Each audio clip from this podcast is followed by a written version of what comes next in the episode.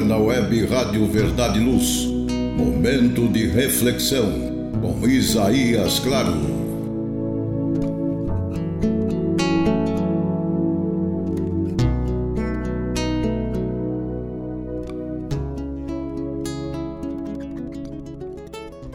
Almas queridas, Jesus a todos sempre nos abençoe.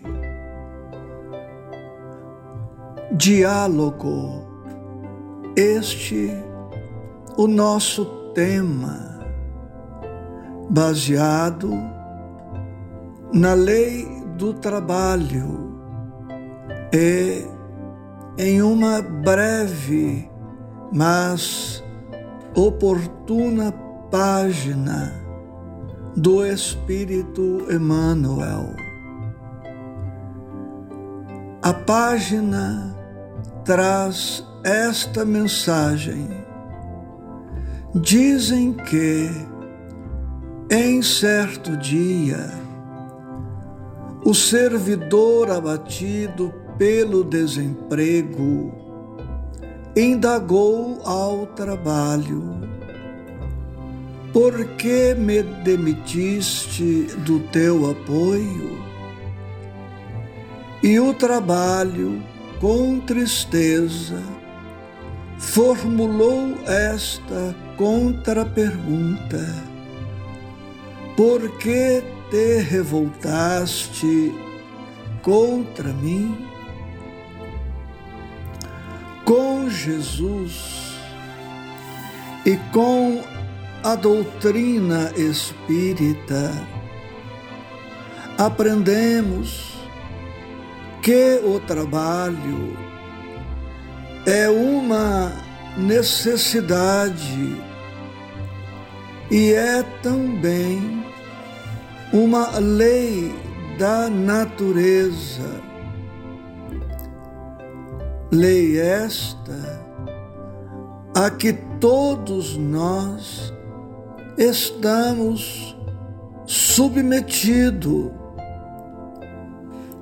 Eis o teor da questão 674 de O Livro dos Espíritos, nossa obra básica, a necessidade do trabalho é lei da natureza e os espíritos venerandos responderam: o trabalho é lei da natureza, por isso mesmo que constitui uma necessidade. E a civilização obriga o homem a trabalhar mais porque lhe aumenta as necessidades e os gozos. Se bem observarmos, tudo em a natureza trabalha. Trabalham os minerais, trabalham os vegetais, trabalham os animais, trabalham as criaturas humanas, como igualmente trabalham os seres superiores.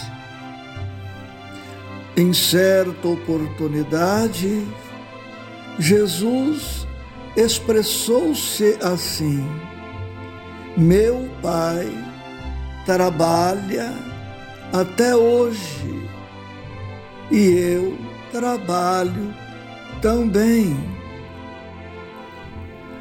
Ressalvadas certas exceções, como a idade avançada ou uma enfermidade grave, Todos somos chamados à ocupação Claro que estamos falando das ocupações úteis, positivas, porque vivemos de tal maneira que dependemos uns dos outros.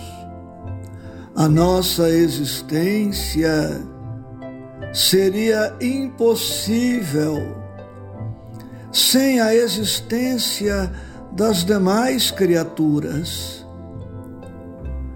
sem a cooperação das demais criaturas de Deus, nós ficaríamos impossibilitados de permanecer vivos e saudáveis psiquicamente, enlouqueceríamos.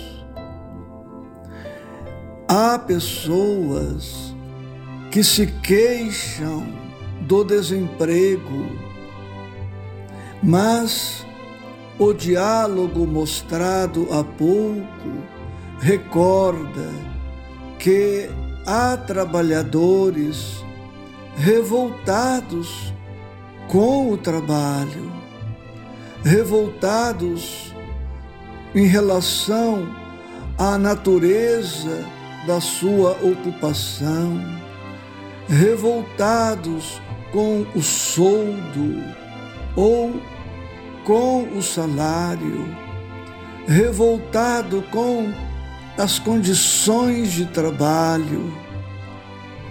Nós sabemos que há condições mais difíceis para uns do que para outros. É verdade, sabemos que há injustiças em vários aspectos. No entanto, precisamos ter em mente que nós trabalhamos para Deus trabalhamos para o Cristo. E Deus, nosso Pai, e o Cristo, nosso irmão, jamais cometem injustiça.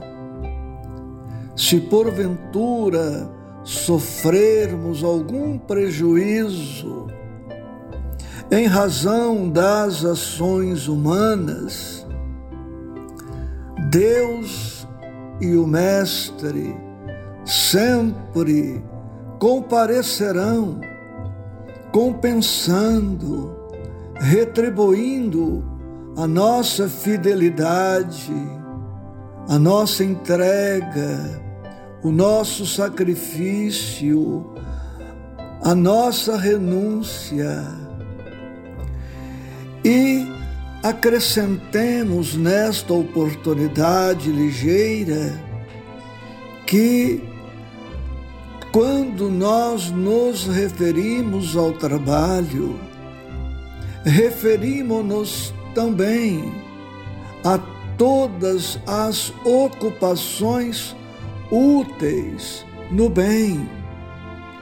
Nenhuma criatura ressalvadas as exceções mencionadas de uma enfermidade grave, está impedida de ser útil, de cooperar. E mesmo aquele irmão que permanece no leito de dor, ainda aí pode demonstrar resignação, tolerância, paciência.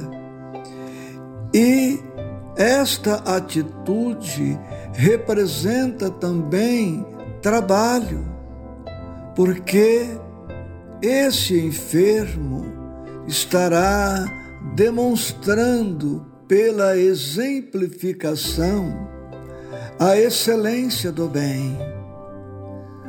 Nós que temos as nossas ocupações, saibamos ser gratos, reconhecidos e saibamos aproveitar todas as oportunidades para que não aconteça de somente percebermos o valor e a bênção do trabalho depois de perdermos a bendita oportunidade. Grande abraço, com votos de muita paz.